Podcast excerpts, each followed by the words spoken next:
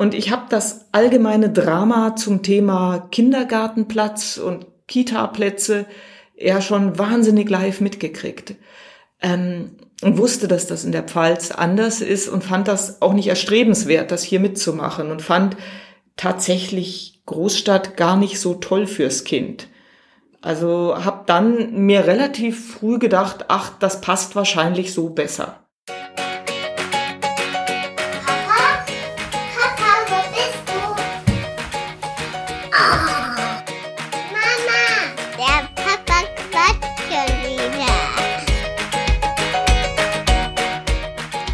Herzlich willkommen zu einer neuen Folge Papa Quatsch. Der Podcast, bei dem ich mir mit oder ohne Gäste immer wieder neue Gedanken rund um die Themen Familie und Kinder mache. Heute spreche ich mit der Autorin Katrin Tempel. Sie hat vor ein paar Jahren ein Buch geschrieben, in dem sie humorvoll beschreibt, wie sie für Kind und Liebe das Großstadtleben gegen das Kleinstadt-Land-Idyll eingetauscht hat. Ein unterhaltsamer Einblick für alle, die mit dem Gedanken spielen, mit den Kindern aufs Land zu ziehen, aber sich noch nicht so sicher sind, ob das eine gute Wahl ist. Viel Spaß dabei. Herzlich willkommen beim Papa Quatsch. Also herzlich willkommen zum heutigen Podcast. Ich habe heute die Katrin Tempel da. Die Katrin Tempel, die hat äh, schon mehrere Bücher geschrieben, unter anderem auch eins, was meine Frau während der Schwangerschaft gelesen hat. Das heißt Stillen und Chillen. Ein City Girl zieht aufs Land. Ist zwar schon ein bisschen länger her, 2010 herausgekommen. Ähm, sie ist verheiratet und auch seit 2008 äh, Mutter einer Tochter, wenn ich das so richtig im Hinterkopf habe. Und wie gesagt, das Buch 2010 dann gekommen, ähm, Stillen und Chillen. Und dann insgesamt hat sie 16 Bücher, habe ich jetzt mal kurz zusammengerechnet, bin mir nicht sicher, weil man, weil man sich halt ein bisschen auf Google verlassen muss und ein Drehbuch noch mitgeschrieben, Dr. Hope. Ich glaube, das war mit der Heike Makatsch, richtig? Es wurde mit Heike Makatsch verfilmt, richtig. Genau. Und dann noch ein paar Bücher unter noch dem Pseudonym Emma Tempel. Aber da kommt noch was, das Du schreibst seit 2004, habe ich gesehen.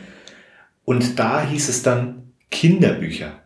Und wenn man jetzt schön zusammenrechnet, 2008, 2004, da fehlt ja was. Bei 2004 gab es noch keine Kinder. Wie, wie schreibt man Kinderbücher ohne Kind? das ist, wenn man zu feig ist, ein Erwachsenenbuch zu schreiben. Also ich hatte eine m, berufliche Lücke, nennen wir das mal so. Ich war freigestellt und hatte einfach schrecklich viel Zeit und wollte gern ein Buch schreiben, aber habe gedacht, Erwachsenenbücher sind so dick, ich fange mal an mit einem Kinderbuch und habe deswegen als allererstes ein Kinderbuch geschrieben. Das war insofern wahnsinnig clever, weil es wurde dann im Schneiderbuch Verlag veröffentlicht und, und da schließt sich der Kreis, äh, der Schneiderbuchverlag bekam damals einen neuen Verlagsleiter und den habe ich einfach gleich geheiratet. Ach, das war der Verlagsleiter, der dann quasi geheiratet wurde. Das wusste ich. Ja, cleverer ja, Karrieremove eigentlich. Ja, ja, ja, ja, das ist so ein, so, wie nennt sich das? Äh, CEM, ein Career Empowering Move. Habe oh, ich, yes. hab ich mal damals in meiner äh, in, in meiner Berater äh, Wirtschaftsprüfer äh, Anfangszeit mal gehört, dass das äh, da, da gibt's ganz lustige Wortspiele, sowas auch so wie ein CLM, das ist ein Career Limiting Move. Ah. Also wenn man irgendwie äh, ja dem dem Falschen die Tür nicht aufhält oder so, das hm. so Sachen. Aber, Aber insofern war der CIM ein blöder Move, weil ich war dann schwanger ziemlich bald und dann hat mein dann noch nicht Mann, aber als Mann geplanter Typ ähm, beschlossen, hey, wenn er ein Kind kriegt, möchte er was davon mitkriegen. Er kündigt seinen Job als Verlagsleiter. Und er hat dann aber in München Ihr habt euch in München kennengelernt dann, oder? ja, der Schneiderbuchverlag saß in München, der Verlagsleiter saß allerdings in Köln. Das gehört zur Egmont E. Harper Gruppe. Schneiderbuch, damals, heute nicht mehr. Und insofern arbeitete er in Köln, aber hat einmal im Jahr gab es einen Empfang auf dem Oktoberfest. Und ah, okay, das ist tatsächlich das, was in Stillen und Chillen komplett autobiografisch ist. Da lernt die Heldin auch auf dem Oktoberfest dem Pfälzer kennen. Und das ist genau das, was ich auch erlebt habe. Ich bin aufs Oktoberfest und habe den Pfälzer kennengelernt. Ja gut, die Frage ist nur die, wie kommt man denn dann in die Pfalz? Weil wenn er in Köln ist, du in München, dann eigentlich hätte ja, wäre der, entweder der Move gewesen, er kündigt seinen Job und geht nach München, wenn er sowieso Verlagsleiter ist, oder er geht halt nach, äh, sagt halt, ja nee, Köln ist äh, Rheinland, ist äh, frohe Natur, hier äh, kommst du zu mir. Warum, warum dann äh, Bad Dürkheim? Bad Dürkheim, weil er da gewohnt hat. Der ist täglich nach Köln gependelt. Von Mannheim nach okay. Köln fährt der ICE in einer guten Stunde, anderthalb Stunden. Und das hat er einfach jeden Tag gemacht, weil er fand Bad Dürkheim so großartig. Nein, fand ist falsch. Der findet Bad Dürkheim so großartig, dass er da nicht weg wollte. Ja gut, das, das kann ich verstehen. Wir kommen ja aus der Gegend, deswegen bin ich da auf das Thema gekommen mit diesem äh, Stillen und Chillen und mit diesem Gespräch hier jetzt heute. Und zwar geht das Thema heute, was, was jetzt für den Podcast relevant äh, ist, das ist, es geht um die, so ein bisschen die Gegensätze zwischen der Stadt und der Provinz oder der Metropole und äh, der, dem Land sozusagen. Und zwar deswegen, weil äh, ja sowohl jetzt du, wobei von deinem Mann wusste ich das nicht, also auch dein Mann ja Einblicke in beide Welten hat, so äh, wie es jetzt äh, so die Großstadt und dann wieder äh, auf dem Land ist. Und jetzt mal zusammengefasst, was, was in dem Buch steht. Da steht quasi drin, ähm, spät unverhofft Mama geworden, ja, und dann ein City Girl zieht von München in die Pfalz. Da hat man andere Typen von Müttern, andere Lebensmodelle. Und klar, das, was, was da beschrieben ist, hast du extra noch in, in äh, ich glaube, im Outro, wie auch immer man das auf Deutsch nennt, keine Ahnung, äh, hast du geschrieben, das ist nicht autobiografisch. Aber es ist ja schon in einem gewissen Sinne autobiografisch, weil die beschriebenen Kulturschocks, die du da erlebst, die werden wohl schon in Teilen so stattgefunden haben oder nicht? Die fanden genau so statt. Also die eben, es ist nicht autobiografisch, weil für so ein Buch verdichtet man ja wahnsinnig viel. Also es kommt äh, viele Geschichten noch von Bekannten und Freundinnen und Anekdoten von denen rein und das muss dann alles der einen Heldin passieren. Das wäre ein bisschen viel, wenn das alles einem Menschen passieren würde. Aber das Grundkonstrukt von, man kommt aus München in die Pfalz und wundert sich erst, dass alle wie Helmut Kohl sprechen und wenn man dann in die tiefere Pfalz kommt, versteht man es nicht mehr. Also ich verstehe bis heute Pfälzisch nicht wirklich. Da gibt es auch Untertitel das ist sehr nett, wenn es die geben würde, aber... Hm. Also manchmal, wenn man da ähm, so die, die Reportagen aus der Hinterpfalz sieht, ja. Ähm, aber eben, das ist natürlich autobiografisch gewesen. Ja, und ähm, da machen wir mal, äh, bevor wir jetzt auf diese Einzelheiten da eingehen, mal vorab die Frage, wenn du dann damals die Wahl wirklich gehabt hättest, hättest du lieber das Kind, das jetzt unverhofft auf dem Weg war, in München bekommen und aufgezogen? Und wenn ja, warum? Also damals jetzt. Heute damals. Ist, ja, damals. Hm, schwierig. Also damals, ich hatte ja die Wahl. Also es ist jetzt nicht, dass er mir die Pistole auf die Brust gesetzt hat und gesagt hat, falls oder gar nichts. Ich habe nur nach dem ersten Besuch in der Pfalz, da ist es wirklich schön und das ist eine Gegend, die ich nicht kannte. Also wie so viele Münchner ich wusste kaum, wo die Pfalz ist und war dann das erste Mal da, nach dem Oktoberfest, logischerweise im Oktober. Jedem, dem klar ist, wie Weingegenden aussehen im Oktober, das ist äh, tatsächlich das leuchtend gelbe rote Rebenmeer und es ist ziemlich atemberaubend hübsch. So ein bisschen Indian Summer, wie, wie, wie die Leute in Amerika da. Ja, den, es leuchtet alles. Extra. Und mein Mann lebt in einem Haus, das ist tatsächlich die, erst die vierte Generation, die da drin wohnt. Also es ist so ein Jugendstil-Dings. Auch das steht im Buch genauso drin. Das Buchhaus gibt's so. Ähm, das war wahnsinnig schön. Und dann habe ich mir gedacht, ach, vielleicht ist 40 auch ein wahnsinnig guter Zeitpunkt, um irgendwas mal ganz anders zu machen. Insofern war es auch von mir die Entscheidung zu sagen, ach, ich probiere das mal aus. Äh, immer mit dem Gedanken, man kann ja auch wieder zurückziehen. Das geht ja auch. Okay, nee, weil, weil ich habe so im Hinterkopf, wie gesagt, ich habe es nicht mehr geschafft, das Buch nochmal ganz durchzulesen, aber da stand, äh, glaube ich, auch drin, du hast jetzt zuerst ausgemalt, wie das jetzt funktioniert in der Stadt mit der Wohnung und dass der Mann dann zu dir kommt und so. Und da hat man ja dann auch schon gewisse Vorstellungen, ein bisschen wie, wie vielleicht die ein oder andere Freundin oder der ein oder andere Bekannte, der dann schon Kinder in der Stadt hat, wie die das so äh, gemacht haben. Und das, äh, man, man lebt ja immer nach den Vorbildern, die man so um sich herum hat, ein bisschen. Und malt sich sein Leben, wie es dann so wird, so ein bisschen danach aus. Ist das dann gar nicht so gewesen oder eher, weil Eher nicht so, weil ich habe schon damals, also wenn man erst mit 40 ein Kind kriegt, dann hat man schon viele Freundinnen mit Kindern. Und ich habe das allgemeine Drama zum Thema Kindergartenplatz und Kita-Plätze eher schon wahnsinnig live mitgekriegt. Ähm, und wusste, dass das in der Pfalz anders ist und fand das auch nicht erstrebenswert, das hier mitzumachen und fand tatsächlich Großstadt gar nicht so toll fürs Kind. Also habe dann mir relativ früh gedacht, ach, das passt wahrscheinlich so besser.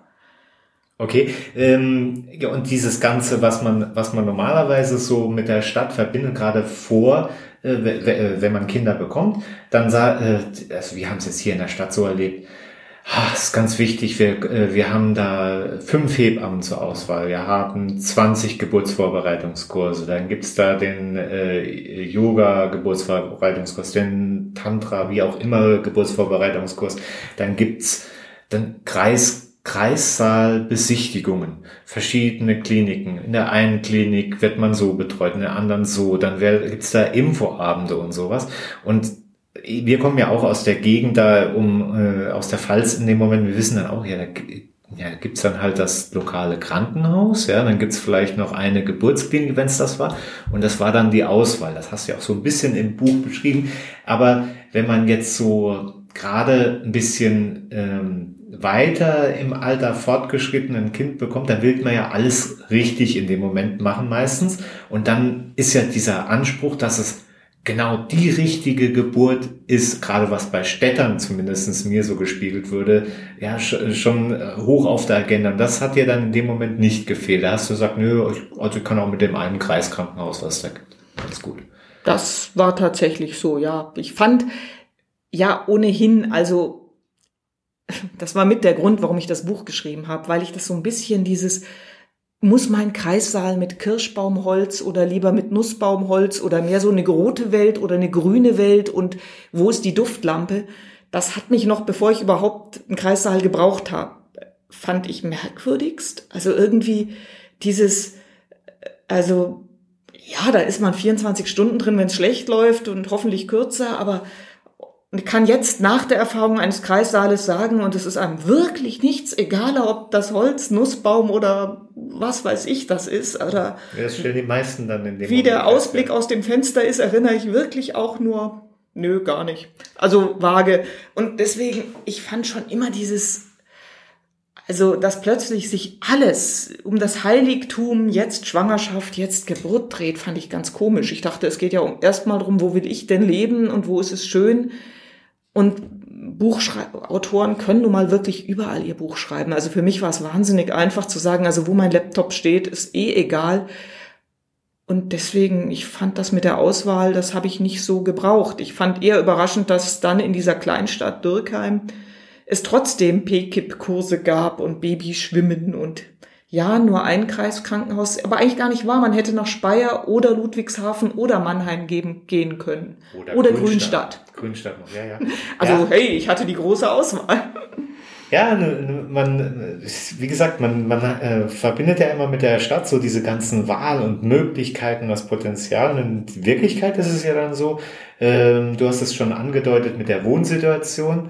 Ja, man, man hat ja hier so teuer aber halt in, in einer Metropole mit den ganzen äh, Konzerten und Anbindungen und Möglichkeiten und dann das im Gegensatz zu dem Platz, den man jetzt in der Pfalz hat. Und dann hat man ja auch in der Pfalz, in, äh, ja, hat man halt eher einen Garten. Gehen wir von aus, bei, wenn ihr ein Haus habt, habt ihr auch einen Garten dort. Ne? Es ist tatsächlich ein Haus in einer Kleinstadt. Nein, wir haben gar keinen ihr Garten. Habt keinen Garten. Kein Garten, total fies. Und das Denkmalschutz sagt immer, wir kriegen auch keinen. Also kann ich mal einen Balkon.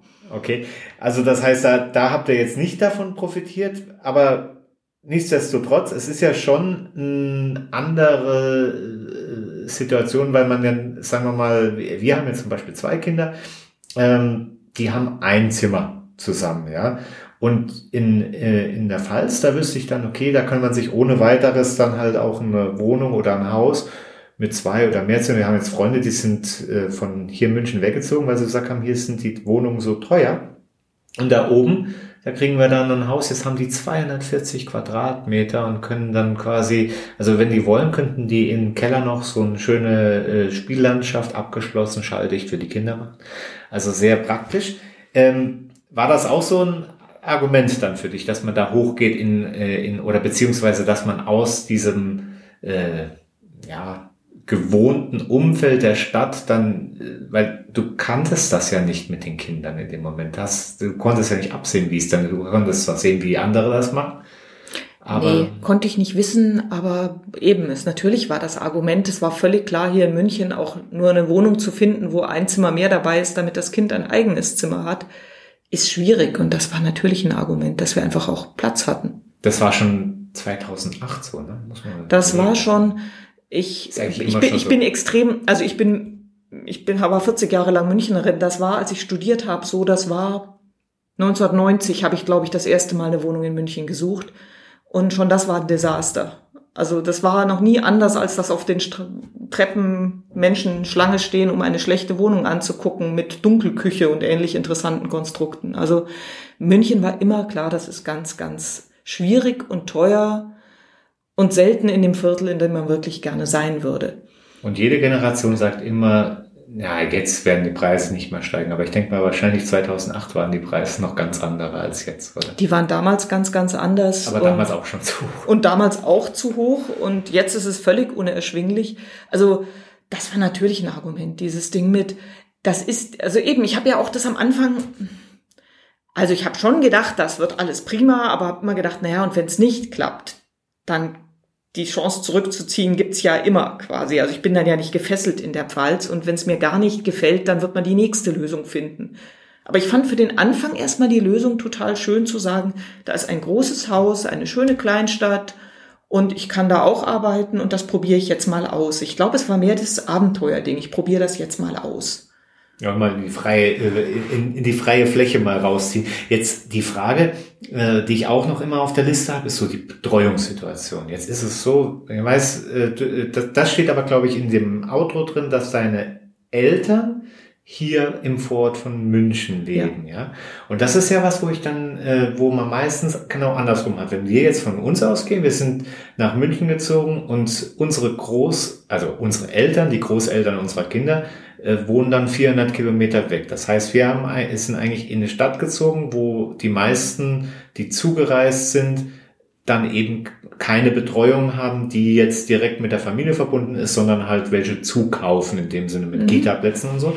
Und ähm, bei dir war es ja jetzt anders. Das heißt, du hättest eigentlich hier eine Betreuung gehabt, in Anführungszeichen, durch die Oma und Opa, bist dann aber weggezogen und äh, du sagst, dich hat's nicht so wirklich tangiert oder es war nicht so dein Ding mit dem, ja, die beste Geburtsklinik oder der beste Kreiser und so, das, das hättest du bei den anderen gesehen, hättest du noch nie verstanden, aber beim der Kinderbetreuung ist es ja dann doch nochmal was anderes, weil dann sagt man, okay, wenn es nicht die Oma oder der Opa ist, die man kennt, dann soll es doch auf jeden Fall die Kita mit dem äh, Betreuungskonzept oder der Kindergarten mit dem Betreuungskonzept sein, mit dem ich mich am besten ähm, identifizieren kann. Kannst Und, du hier in München deinen Kindergarten nach dem tollsten Betreuungskonzept aussuchen nee. oder hast du sie nach Erschwinglichkeit und äh, Nein, platzfrei aber, ausgesucht. Aber, nein, nein, aber ich bin auch ein Realist. Ich sage, ich nehme das, was ich krieg, ja. Aber ich weiß ja auch, gerade dadurch, dass ich äh, sehr viel mit den mit der Kindergartenleitung und so zusammen, die haben ja auch Tag der offenen Tür.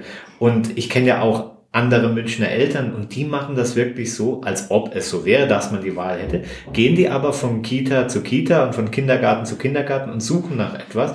Und denen ihr Argument jetzt gegen Land ist zum Beispiel auch, ja, da muss ich ja dann das nehmen, was ich kriege.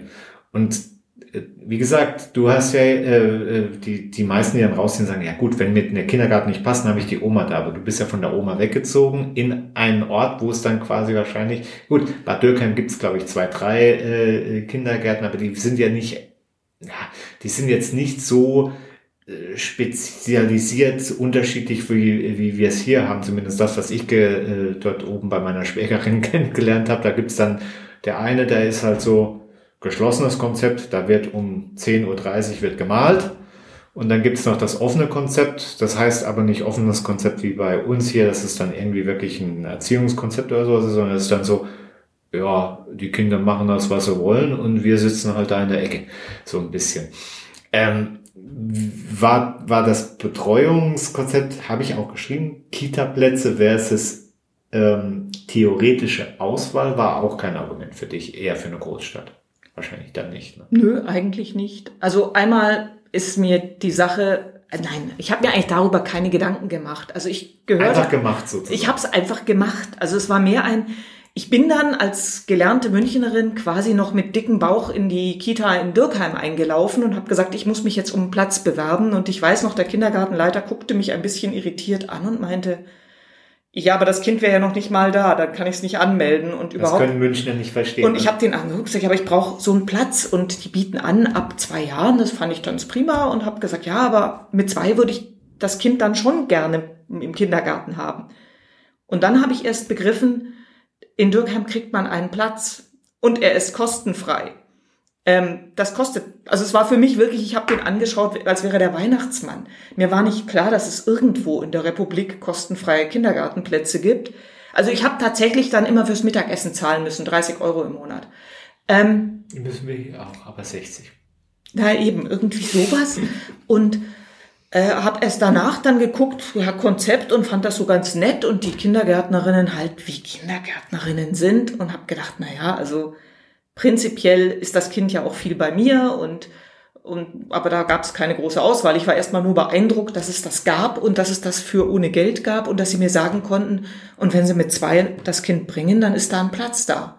Ja, wir und, hatten damals schon das Thema, wir mussten quasi, also als wir das angegangen sind, da musste man quasi mit der Zeugung quasi schon zu der ähm, entsprechenden Kita gehen und sich anmelden. Inzwischen haben die das auch ein bisschen geändert mit so einem Online-Tool, aber ich glaube, es ist nicht viel besser geworden. Aber also man kann sich jetzt nicht mehr anmelden, wenn man noch nicht weiß, ob das Kind überhaupt äh, nach neun Monaten da ist. Das geht nicht mehr, aber äh, früher war das so, ja. Das ist äh, die, die, die Stadt. Ähm, jetzt Gut, dann, also das, das hat jetzt auch so keine Rolle gespielt. So, ähm, wie ist es denn mit, mit Vereinen und Unternehmungen? Weil, also ich, ich sag mal so, wir hatten unseren Kleinen, der ist relativ fit, schon früh gewesen, der konnte schon laufen unter einem Jahr. Und dann haben wir, wollten wir den beim Baby-Krabbelturnen anmelden. Da haben die so, ja, Warteliste 179. Platz Wahrscheinlichkeit, dass er reinkommt vor 3-0. Also quasi dann schon wieder für die ältere Gruppe. Und in der Pfalz, bei meiner Schwägerin zum Beispiel, ist es so, dass die sagen, wir haben ganz viele ähm, Angebote, Vereine, aber wir haben keine Kinder. Das heißt, wenn wir dann jetzt ähm, eigentlich fünf mindestens Teilnehmer brauchen, dann kriegen wir maximal drei und dann fällt es auch aus. Ist das dann bei euch auch dann so gewesen oder ja? Es ist, ja, das Angebot ist groß und nein, es gibt keine Wartelisten. Also Babykrabbelturnen hat sofort funktioniert, Babyschwimmen auch dann, als wir das wollten. War dann und, auch überraschend, dass sie das da in der Provinz anbieten, ne? Ja, aber eben, es war dann ja alles da und es ist eher, also da bin ich jetzt wirklich ein Fan. Wie gesagt, wir wohnen in der Mitte der kleinen Stadt. Also Dürkheim ist wirklich keine große Stadt, aber äh, ist halt eine alte Kreisstadt. Sprich, alles ist sehr in der Nähe. Das heißt, bei allen Sportsachen, also die Turnhalle vom Babyturnen war drei Häuser weiter. Ich brauchte 250 Meter zum ähm, Kindergarten. Direkt auf der anderen Straßenseite ist die Tanzschule, wo das Babytanzen, nee, Kinder, Kleinkindtanzen angeboten wurde.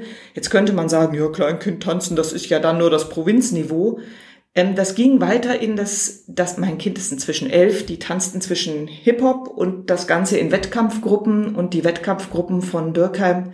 Also vor acht Jahren haben sie mal einen Weltmeister gestellt. Die sind auf einem Top-Niveau, das hier in, in München gar nicht vorhanden ist. Und die geht dafür über die Straße. Also ich musste auch nicht Erwachsenen-Taxi spielen, sondern das wäre jetzt das nächste die läuft dahin. Genau. Die läuft, ich, ich bin auch kein Taxi. Die läuft, die fährt mit dem Fahrrad zum Schwimmbad, wo sie begeistert schwimmt Da ist sie alleine, seit sie in der zweiten Klasse ist, weil alle Bademeister kennen sie und sie kann schwimmen. Also ich muss da nicht dabei sein. Und Pommes kaufen wird sie ja hoffentlich alleine hinkriegen.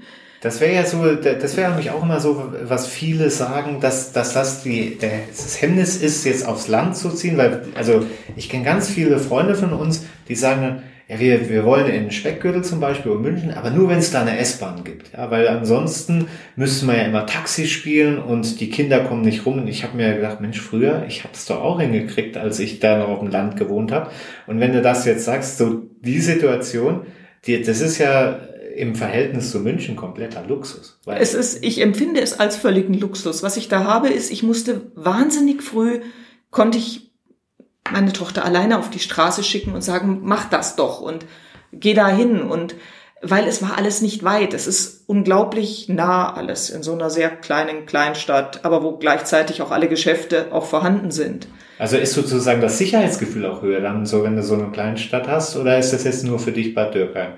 Ich glaube, das Sicherheitsgefühl ist höher, weil also das ist tatsächlich ambivalent. Man könnte sagen, na ja, hm, die Leute kennen einander. Also man wird in den Läden mit Namen begrüßt. Das muss man mögen, glaube ich. Also äh, vielleicht möchte man lieber anonymer sein. Und das ist dann auch beim, beim Kind. Also es gibt Dürkheimer, du wirst das wissen, der Wurstmarkt ist das Ding der Dürkheimer. Das ist sowas ähnliches wie die Wiesen, nur viel kleiner. Es ist das größte Weinfest. Das größte Weinfest der Welt, ja, ja. Ja, also es ist ein Volksfest, das natürlich jetzt nicht stattfindet, aber normalerweise seit 600 Jahren findet das Ding statt.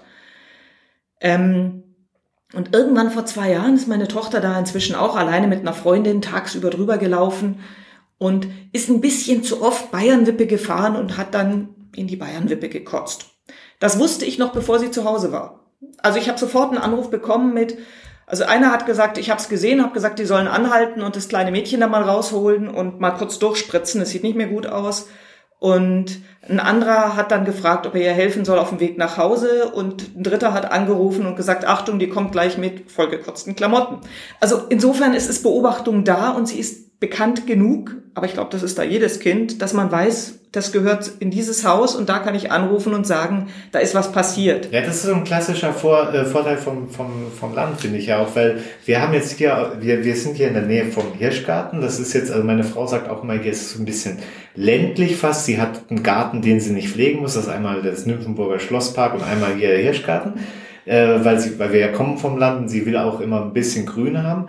Aber ist schon so, dass wenn man jetzt hier im Hirschgarten ist, obwohl man viele Eltern aus Kita und so kennt, ähm, man könnte das Kind jetzt nicht loslaufen lassen und dann wüsste jemand, wo er es zurückbringt, weil es einfach eine Großstadt ist. Und das ist, das, und das ist jetzt halt ja auch so mit äh, alleine zur Schule laufen. Ich weiß, ich bin damals sogar auf dem Dorf zum Bushaltestelle gelaufen und dann einen Ort weiter, weil die Grundschule, die ersten zwei Klassen waren im Nachbarort. Das hat damals wunderbar funktioniert. Ja, heute würde ich mir jetzt bei meiner Tochter, wenn die in die Schule kommt, so Gedanken über sowas machen. Und das war jetzt auch so eine, so eine Frage, die ich mir hier aufgeschrieben hatte, so ob das jetzt äh, bei, bei einer älteren Tochter jetzt zwölf ist, ob da äh, das, der Aspekt der Sicherheit auf dem Land eigentlich ein Plus auch wiederum ist fürs Land oder für die Kleinstadt, weil man da eben so die, äh, ja, äh, man, man kennt sich, man weiß, wo es lang geht und so. Und das, äh, und du hast auch gesagt, Elterntaxi muss man nicht machen, ne? man muss, äh, kann mit dem Fahrrad fahren oder sonst was.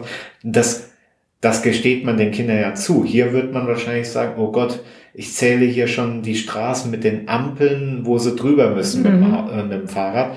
Und auf dem Land, ich weiß nicht, wir sind da glaube ich sechs Kilometer morgens zur äh, Schule mit dem Fahrrad über zig Ampeln hat kein, kein Mensch danach gefragt. Es hat keinen interessiert. Die Kinder fahren da im Pulk und das funktioniert auch. Also das ist, aber wie gesagt, das muss man ein bisschen mögen, dass die Leute das natürlich auch sehen und beobachten. Also es ist ja gleichzeitig dieses, ja diese Ambivalenz von, ja, sie sehen das Kind und passen, jeder weiß, wo das hingehört oder fast jeder weiß, wo es hingehört, weiß ich auch von den anderen Kindern. Aber will ich so beobachtet sein oder stört mich das? Wenn das einen stört, dann ist das so, kommt dann, dann ist das lästig so wahrscheinlich. Die, die Städterin durch mit der Anonymität, die man vielleicht vorher so genossen ja, hat? Ja, natürlich. Das ist, natürlich, das ist ein bisschen dieses, da war man, man kann in München 40 Jahre wohnen und läuft durch die Straßen und kein Mensch käme auf die Idee, einen zuzunicken und zu grüßen, während dort wird in einem fortgegrüßt. Das ist ähm, vielleicht ein bisschen Mentalität von den Pfälzern, habe ich so ein bisschen Eindruck. Das, das ist nämlich auch so was, wo ich, wo ich gesagt habe, guck mal, der, der, ähm, normalerweise wenn man jetzt nicht so auf die Familie ist, dann ist man ja aber auch auf sein soziales Umfeld. Sprich, du hast jetzt gesagt, du hast auch andere Freundinnen erlebt, die Kinder schon vor dir bekommen hatten und so. Und äh, hat dir sowas dann nicht gefehlt in den, in den Jahren, als du dann da äh, erstmal selbst Mutter warst und da dann äh, hingekommen bist? Oder hat dir die Mentalität dort mit dem Dörflichen, wo quasi, wie gesagt, die Anonymität weg ist und jeder jeden kennt, äh, ist das dann eher ein Plus gewesen. Dann hast du gesagt, oh, ich brauche keine Spieldates mit irgendwelchen anderen Muttis ausmachen, sondern ich gehe auf einen Spielplatz und dann kommen fünf an und schon läuft die Sache auf dem Dorf. Oder hast du gesagt, nee, eigentlich will ich es lieber so haben, wie die anderen mir das immer vorgelebt haben? Also die Dürkheimer werden jetzt erstmal beleidigt, wenn man ihre Stadt Dorf nennt muss ich sofort Dürkheim verteidigen. ähm, aber ja gut, ich nee, komme nee, da in der Gegend, also ja, es ist kein Dorf. Aber wenn man jetzt es ist eine kleine Kleinstadt. Aber wie auch immer, es ist ähm, also einmal muss man sagen, ja, ich habe meine Eltern hier und war viel und bin viel in München. Ich bin jede Woche eigentlich in München für ein, zwei Tage, weil ich hier noch was arbeite, eine Zeitschrift mache. Ähm, Dadurch habe ich ja immer wieder meinen Kontakt zu alten Freundinnen. Also das ist zu denen, mit die ich weiter treffen wollte, das ist erhalten geblieben. Die, aber jemanden neu kennenzulernen, wenn man ein kleines Kind hat, ist ja quasi, der Motor ist ja das Kind. Also man ist erst in Geburtsvorbereitungskursen, dann in Geburtsnachbereitungskursen, in PKIP-Kursen, in Babymassagekursen, in Babyschwimmkursen, man sitzt am Spielplatz und es sind ja die immer gleichen die gleichzeitig die Kinder bekommen haben. Und ich finde, da ist echt der Kit erstmal, dass die Kinder gleich alt sind. Und dass ich dann man schnell ein paar Leute auch findet, wo man sagt, ah, da kann man sich auch mal über was anderes unterhalten, als welche Windel ist die beste. Ähm, also man kriegt schnell Kontakt. Das mag an den Pfälzern liegen, aber es liegt ja auch an dem Thema. Das ist, wie man ich habe irgendwann mal gesagt, das ist wie auf einer Hundewiese. Wenn man seinen Hund spazieren führt, lernt man auch schnell die anderen Hundebesitzer kennen. Ich fürchte, es ist ähnlich, wenn man am Spielplatz sitzt und die anderen Mütter und wenigen Väter. Ja, wobei, wobei ich jetzt äh, sagen muss, da, äh, wir haben es ja vorhin von der, äh, von der Wahlvielfalt gehabt, was man da alles so sich aussuchen kann, wo du sagst, du bist nicht so affin dafür, dass man da so das alles äh, überdesignen muss. Ähm, das ist in der Großstadt aber dann auch schon so. Also wenn man jetzt an, an den Spielplatz geht, dann erlebt man ja die unterschiedlichsten ähm, ja, Hardcore-Lebensmodelle, wie, was sie da komplett knallhart durchziehen. Ich meine, wir waren einmal äh, in einem ähm, Baby-Kochkurs, ja, wo eigentlich nur so äh, Brei kochen lernen wollten. Dann äh, da war eine Runde von zehn Leuten. Gut, insgesamt 20, weil da die Partner meistens noch dabei waren. Ja, da wurde es aber, äh, ja, also ich will mein Kind komplett zuckerfrei oder glutenfrei oder sonst was erziehen. Der nächste kommt, äh, kann man einen, einen äh, Säugling eigentlich auch vegan ernähren und dann kommt der nächste so. Und ich glaube, diese, diese Bandbreite an irgendwelchen äh, Lifestyle-Modellen, die hat man halt so auf so einem Dorfspielplatz weniger, weil, äh, weil die da alle, ich meine, die, die haben, wie gesagt, diese einen Kindergarten vor und dann sind sie alle da drin und dann wird da nicht drüber, ja, wie machen sie es bei euch? Also ist da der Betreuungsschlüssel so oder ist da, äh, macht, wie läuft bei euch das Kinder-Yoga oder so ein Zeug? Das, das, das, das hast du ja da nicht. Und das heißt, diese, äh, du musst dich nicht mit ganz merkwürdigen Charakteren noch da zusätzlich auseinandersetzen. Ach, ich glaube, die merkwürdigen Charaktere gibt es auch auf dem Land. Also ja? das ist, also die äh, von der die mit Französisch mit ihrem Kind spricht, damit es äh, zweisprachig aufwächst bis zum vegetarischen Modell. Ich glaube, die gibt's da schon alle auch irgendwie. Das, also das, das ist, so, das, das fand ich, das fand ich ja so befremdlich. Also dieses, äh, jetzt ist Kind haben ja nicht so was wahnsinnig Exotisches. Also äh, ich fand dann lustig, dass es so viele Modelle dazu gibt und auch selbst wenn es um das erste Breichen gibt, dass dann der eine sagt, ähm, oh, eine Woche lang nur Möhre oder nur Pastinake. Und ich dachte mir, oh, das arme Kind, eine Woche lang Pastinake, dann Rest seines Lebens möchte es bitte nie wieder Pastinake. Ja. Ähm, aber die gab es da ja auch, die merkwürdigen Modelle. Bloß eben, es sind zehn Leute und davon sind zum Glück sechs oder sieben relativ straight und machen ihr Ding. Ähm, und ich hätte gedacht, dass das Exotischere erlebt man halt in der Stadt, weil man da halt auch das ganze Angebot auch hat und vor allem, weil man immer jemanden findet, der genau für dieses Angebot Verständnis hat. Und äh, beim Dorf ist es halt eher so, oh, also wenn es einen Bekloppten gibt, dann reicht der uns auch schon, brauchen wir nicht noch drei davon. Wahrscheinlich ist das so, sie sind weniger die Bekloppten, also das ziemlich sicher, aber geben tut's die durchaus auch und hey, und Kinder-Yoga gab's in unserem Kindergarten. Also so ist es nicht. Wir hatten Kinder-Yoga im Kindergarten. Also, Allerdings nur also, für die Kinder, die sonst keinen Sport gemacht haben, wurde das angeboten, um die ein bisschen zu fördern.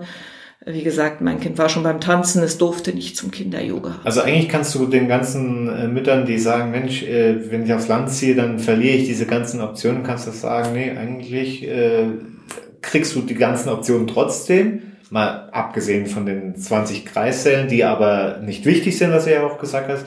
Und äh, ansonsten gewinnst du halt noch äh, Lebensqualität, weil du dir nicht die ganze Zeit einen Kopf drum machen musst, über welche Straße das Kind äh, läuft oder wenn es mal rausläuft auf dem Hof, dass es auch wieder zurückgebracht wird sozusagen. Also es ist eigentlich ich, alles positiv unterm Strich. Ich finde es tatsächlich so. Also ich würde so gern was Negatives dran sehen oder ich, ich habe mir wirklich muss auf, ja nicht, muss man nicht mal. Ich habe auf dem Weg hierher mir gedacht, sehe ich was Negatives an der Art, wie ich das, wie wir jetzt leben und denke mir immer, ja wunderbar. Vielleicht ist es unserer Tochter mit 14, 15, 16 ein bisschen langweilig in so einer kleinen Stadt. Das kann schon sein. Aber weil sie sich dann in den Zug setzen kann nach Mannheim. Na eben, aber dann kann sie einen Zug nach Mannheim nehmen, dann ist sie alt genug, dann mal shoppen in der Rheingalerie oder irgendwie sowas Aufregendes.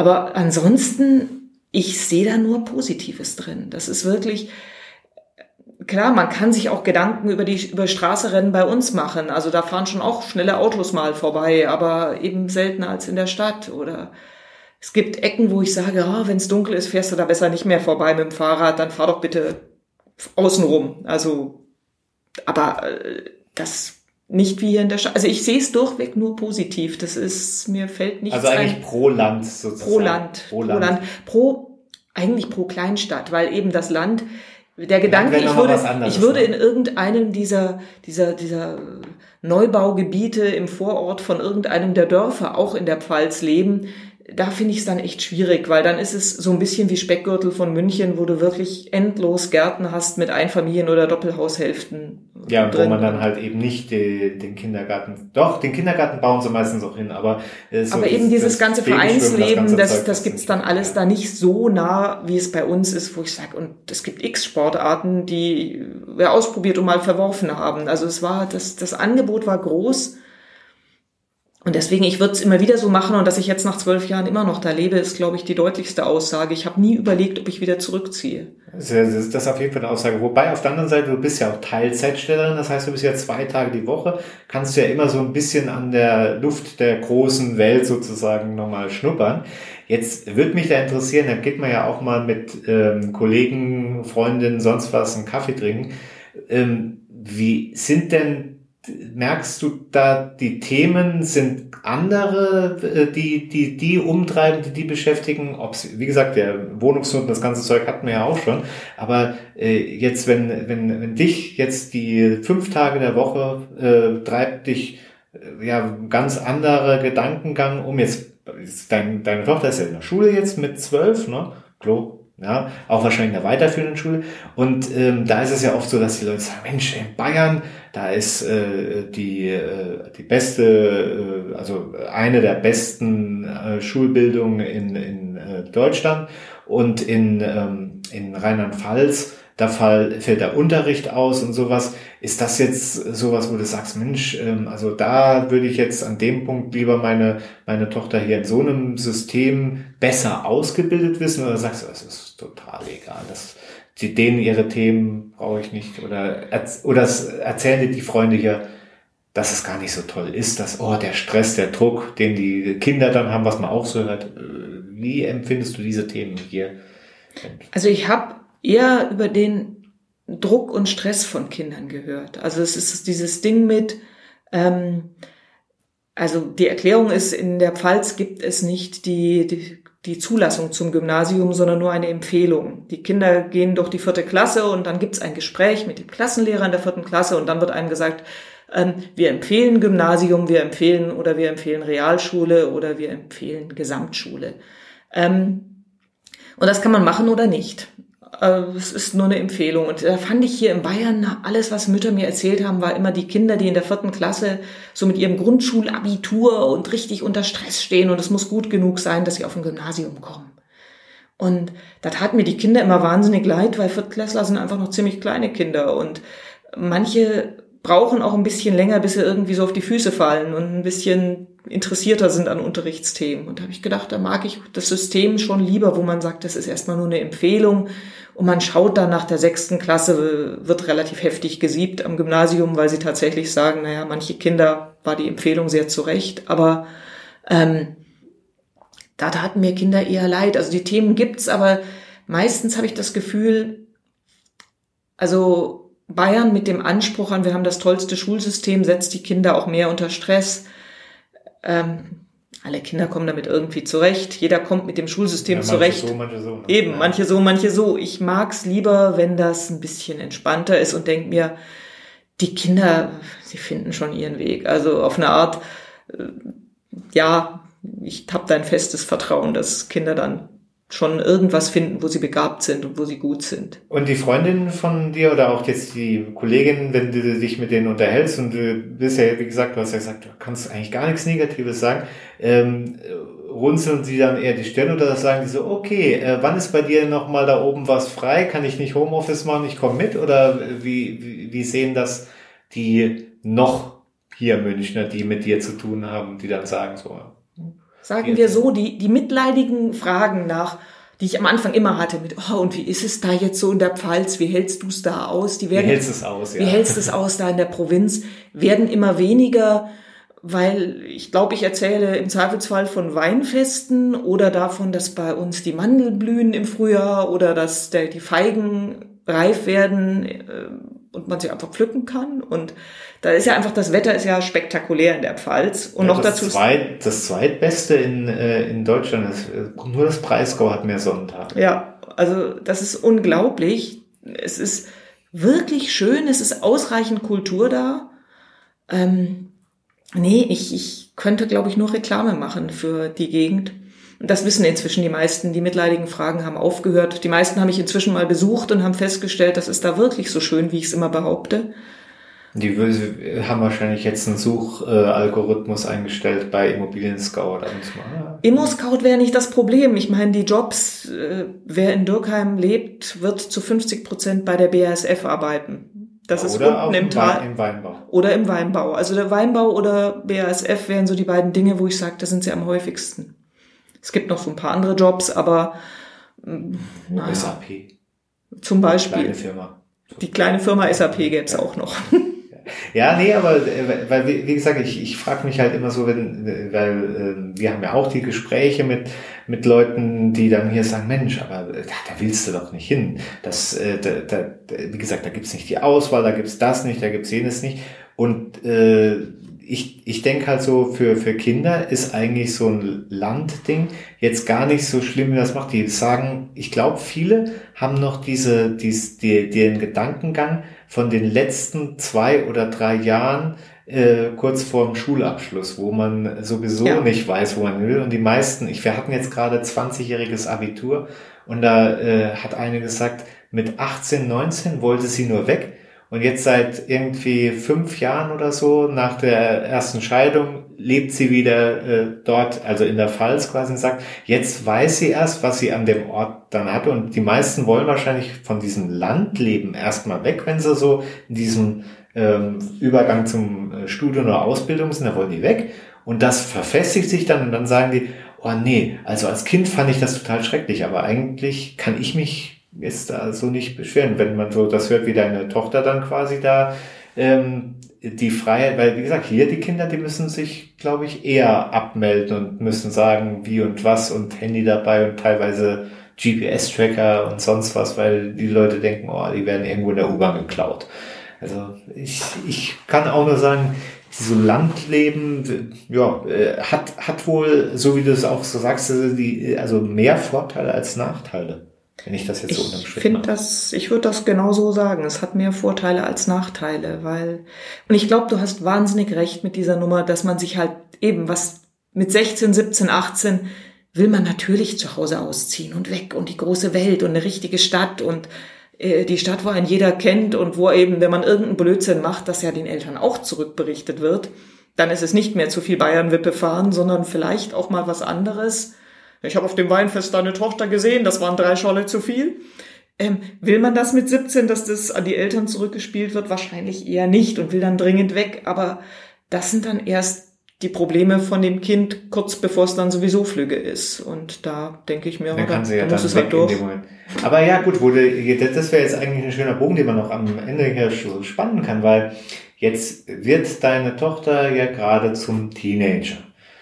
Und sie weiß ja, dass du aus äh, München weggezogen bist mit quasi der äh, vorvorstehenden Geburt. Und sie hätte Münchnerin sein können. Glaubst du, sie wird jetzt mit, mit 14, 15 irgendwann sagen so, ey Mama, warum hast du mir äh, nicht die Möglichkeit eröffnet, so in so einer Weltstadt, so dass das Geburtsort München da bei mir drin steht. Das ist doch irgendwie total unfair. Nur weil du da aufs Land wolltest, jetzt hocke ich hier in diesem Kaff, sorry, Bad Dürkheimer, das ist jetzt nicht so gemeint, aber es ist jetzt aus dem Mund einer 15-Jährigen, die jetzt dann weiß, ihre Mutter hätte ihr eigentlich auch ein Leben in äh, einer Metropole, in der Großstadt München ähm, bieten können. Was, Naja, was bis jetzt trägt sie ein T-Shirt, wo drauf steht, ich Pelzer, du nix.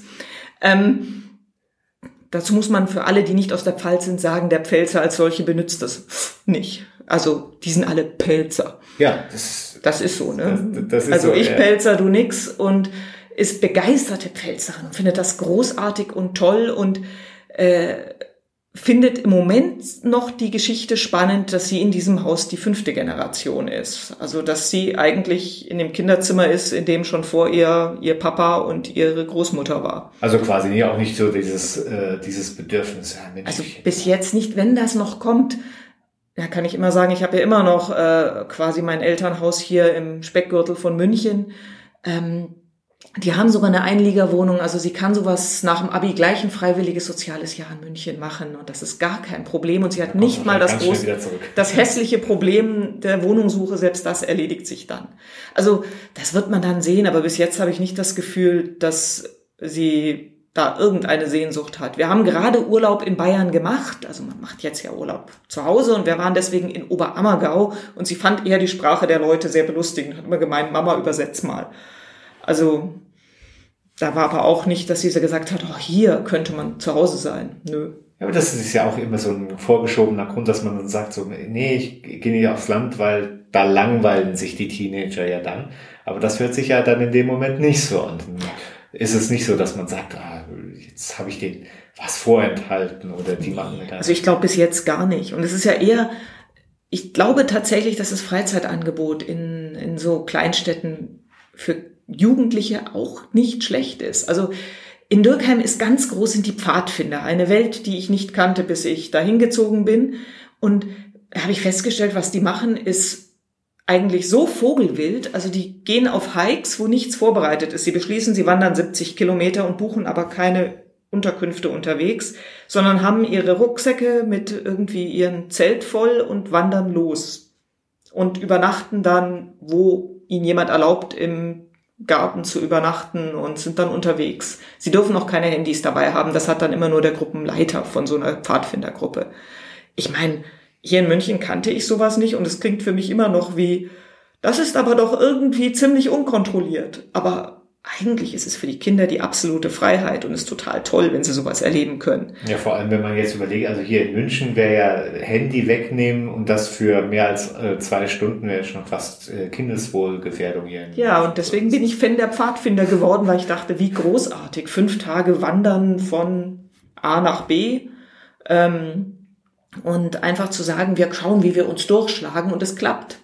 Wie gesagt, der etwas ältere Gruppenführer, das ist bei 14-Jährigen ein 18-Jähriger, der hat ein Handy dabei und hat da alle Nummern von allen Eltern drin. Also wenn ein Kind sich ein Bein bricht, kann der genauso schnell anrufen wie das Kind selbst. Also es ist sicher genug, aber wahnsinnig wild. Und das kenne ich so direkt hier aus München, glaube ich. Nee, nicht das, so. ich glaube, das wäre auch teilweise, also ich, ich, ich habe ja noch im Hinterkopf, da hat eine Mutter mal gesagt so, oh nein, die machen einen Ausflug über vier Stunden mit den Kindern zu einem äh, Streichelzoo. Ob das nicht schon die Kinder überfordert und zu gefährlich ist und sowas. Das ist halt äh, Stadt. Die haben da eher sehen da die Risiken und die Gefahren nicht so jetzt, äh, ja, das, äh, das Abenteuer, ja. Nee, das, ja, deswegen, siehst du, und jetzt, ich weiß gar nicht, wie lange wir jetzt schon gesprochen haben, fast eine Stunde. Und ne, du hast mich gefragt, wo, worüber will man reden? Das, genau das ist das Thema gewesen, weil man jetzt sagt, hier, was äh, kann man, äh, haben die Städter recht mit dem, ja, äh, da willst du nicht tot über dem Zaun hängen sozusagen? Oder ist es dann eher so, ihr wisst gar nicht, was ihr verpasst? Und ich glaube, wir könnten da jetzt, nachdem wir jetzt darüber gesprochen haben, eher sagen so, ihr wisst gar nicht, was ihr verpasst. Ich glaube, es ist das. Wobei ich wirklich denke, naja, also dann so das ganz tiefe Land. Also da, wo der einsame Bauernhof ohne was drumrum ist, ist wahrscheinlich nochmal eine andere Herausforderung. Also, Ja, wo, wo dann halt auch äh, selbst, ich glaube, selbst mit der Telekom äh, kein, äh, kein einziger Balkenempfang ist. Das ist ja, dann, so die Gegenden. Also das würde ich jetzt, also für die würde ich wahrscheinlich keine Lanze brechen. Da wäre ich aber auch nicht hingezogen. Also das ist dann doch, es hat eine Grenze. Aber so dieses äh, Kleinstadtding, das ist gegen Metropole tatsächlich richtig gut. Ja, also raus aus der Wohnungsnot der Großstadt und der Kita-Not und den ganzen rein in die kleinen Städte, die brauchen eh Nachwuchs und dann äh, wird, wird das Elternleben auch entspannter, würde ich jetzt mal so ein Fazit ziehen. Ja, cool. Dann äh, vielen Dank, dass du mit mir darüber gesprochen hast. Wie gesagt, also das, äh, das Buch, das den Weg beschreibt, wo, wo du quasi nicht autobiografisch, aber doch mit äh, vielen Anekdoten äh, gespickt äh, beschreibst, wie das so ist, vom, von der Großstadt in die Kleinstadt umzusiedeln mit Kind und Kegel und so weiter und so fort. Das heißt, äh, Stillen und Chillen ist zwar schon ein paar Tage auf dem Markt, aber äh, nichtsdestotrotz, wenn irgendjemand gerade schwanger ist oder ihr aufs Land ziehen wollt, dann könnt ihr euch das auf jeden Fall mal reinziehen und vor allem, wenn ihr in die Pfalz zieht, nur nicht alle in die Pfalz, dann wird's da so teuer. Das wollen wir alle nicht. Und es gibt sogar noch eine Fortsetzung von Stillen und Chillen. Die hat die schönen Titel äh, Stillst du noch oder lebst du schon? Ist auch sehr schön, ja. Ja. ja, ja ich glaube, da, da können sich eine, also ich bin, ich bin zwar ein Vater, aber ich glaube, da, äh, selbst, wenn, wenn der Titel so ist, wie, äh, wie er klingt, dann denke ich mal, äh, da können einige Väter sich das Leben leichter machen, wenn sie den Frauen diese, das Buch äh, dann auch mal noch zu, äh, zu- in der Stillzeit äh, äh, schenken, weil äh, da wahrscheinlich es um den Stressabbau und nicht um den Stressaufbau geht. Und das ist, glaube ich, in der Zeit sehr wichtig. Cool. Dann vielen Dank für deine Zeit und ja, ich guck mal, wann ich den jetzt dann quasi äh, online stelle. Hoffentlich, wenn ich es schaffe, morgen. Und ansonsten bis nächste Woche wieder. Entweder allein oder äh, wieder mit einem Gast. Und ja, vielen Dank fürs Zuhören. Bis bald. Und tschüss.